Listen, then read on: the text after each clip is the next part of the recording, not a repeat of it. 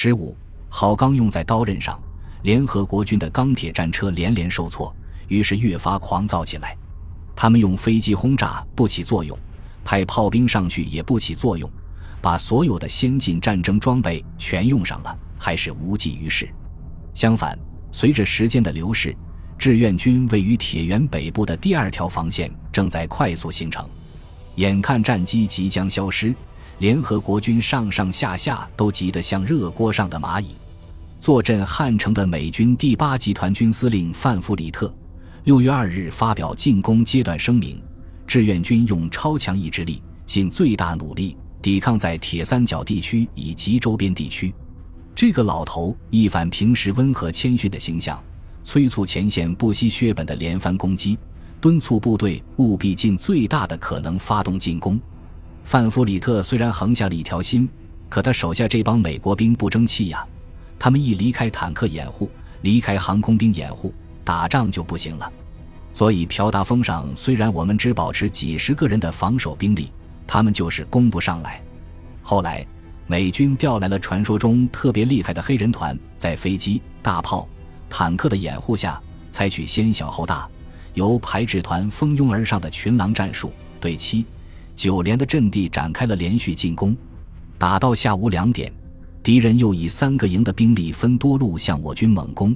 七连主阵地为敌占领，眼见我军正面防御阵地有被突破的可能，情况十分危急。伤痕累累的一三四团，如同一根被拉到极限的弹簧，岌岌可危。由于敌我双方都卯足了劲，战斗形势时刻都在发生着变化。在师指挥所，师首长听到前沿阵地即将被敌突破的消息，空气骤然紧张起来。当时。我在师部警卫连一排一班任班长，每天守卫在师指挥所门口，看着首长们对着地图熬红了眼睛，拿着电话喊哑了嗓子。我看在眼里，急在心上，多想能为首长们分点忧忧。说实话，那时我心里头非常矛盾，硬是翻江倒海呀。部队入朝两个多月以来，由于我在师部警卫连负责保卫师部的安全。因此，总能及时听到前线传来的捷报。眼看着那么多战友杀敌立功，我的心情无法平静。我多么想上阵地和敌人痛痛快快干上几仗啊！战场上不断传来激烈的枪炮声，撩得人心里难以忍受。我找连长要求上阵地参战，为祖国人民立功。可连长耐心地给我做思想工作，说现在战争已不分前方后方。你看，这敌机天天在头上飞，炮弹天天在身旁炸，首长们的安全随时受到威胁。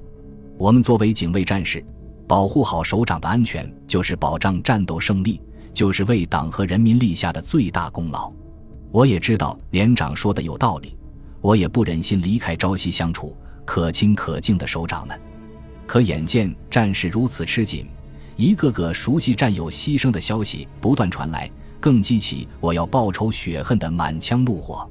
我们在师部站岗放哨，首长们进进出出，打照面的机会自然很多。再说平时行军有个什么事，只要一招呼，都是我们警卫连的战士最先跑过去，彼此早就熟悉了。崔师长对我的军事素质一直比较放心，平时只要上前线开会或者勘察地形，都爱点名要我出勤保障。那些天。我好几次都忍不住想去找崔师长要求参战，但看他每天忙成那样，也不敢轻易打扰。但这一次，我实在忍不住了，跑去恳求道：“首长，秦军长不是号召我们要英勇作战，不怕牺牲，做一个国际英雄吗？现在前沿阵地急需人员，请首长下命令吧。我们警卫连的兵绝不给首长丢脸。”崔师长好久没刮胡子了，此时显得格外消瘦。他见我主动请战，非常欣慰，立即答应了我的请求。当时只有我们师的一三四团和师警卫连赶到了这里，其余部队还在急行军途中。这时，师党委下决心把师直属队所有能参加战斗的人员，火速充实到一三四团的一线战斗连队。说实话，那个时候的战斗就像拔河比赛到了最后关头，双方都耗尽了力气，就看谁能憋住最后一口气了。我们的通信员、炊事员都上了战场，师首长也完全顾不上师部的安全了。可以想象当时形势有多吃紧。很多人不知道，我们十五军继承了一个红军年代的老传统，那就是每当仗打到了关键时刻，首长会毫不犹豫地把自己的警卫部队调上去。这就说明这是一场相当激烈的硬仗了。我们军的这些警卫连历来是打仗最过硬的部队，很能打。比如在淮海战役小张庄战斗中，最后解决黄维兵团的时候，就是秦军长组建的警卫连采用迫近作业，一直把工事挖到离敌人阵地只有二三十米的地方，取得了出其不意的胜利。后来著名的上甘岭战役，秦基伟军长又从他的四个警卫排中一下子抽调了两个排去与前线官兵并肩战斗，这两个排一共七十九个人。最后通过敌人层层封锁线进入坑道的，虽然只有二十多人，但对一线部队的精神鼓舞却是无比巨大的。上甘岭战役最紧张时，秦军长的警卫员王六也积极要求到前沿阵地参战。这名警卫员不仅心细，而且很有思想，有时甚至能起参谋作用。在第五次战役中，有一次敌机轰炸时，他一下扑到秦军长身上，躲过一梭子弹。救过秦军长的命，秦军长对他的感情很深。当时尽管舍不得，还是批准他上了前线。王六同志战斗非常勇敢，后来在上甘岭的一次反击作战中牺牲了。秦军长把这个光荣传统从红军时期带到抗日战争、解放战争中，也带到了朝鲜战场上。首长们以身作则，送贴身警卫员支援前线。既加强了一线部队的作战力量，也极大地提振了军心士气。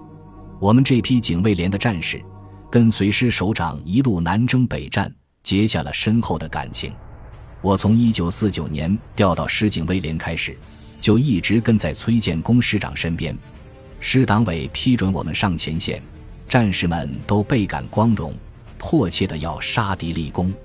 但瞬间到来的生死之战。却让崔师长经过了好一番斗争，才咬牙下定决心。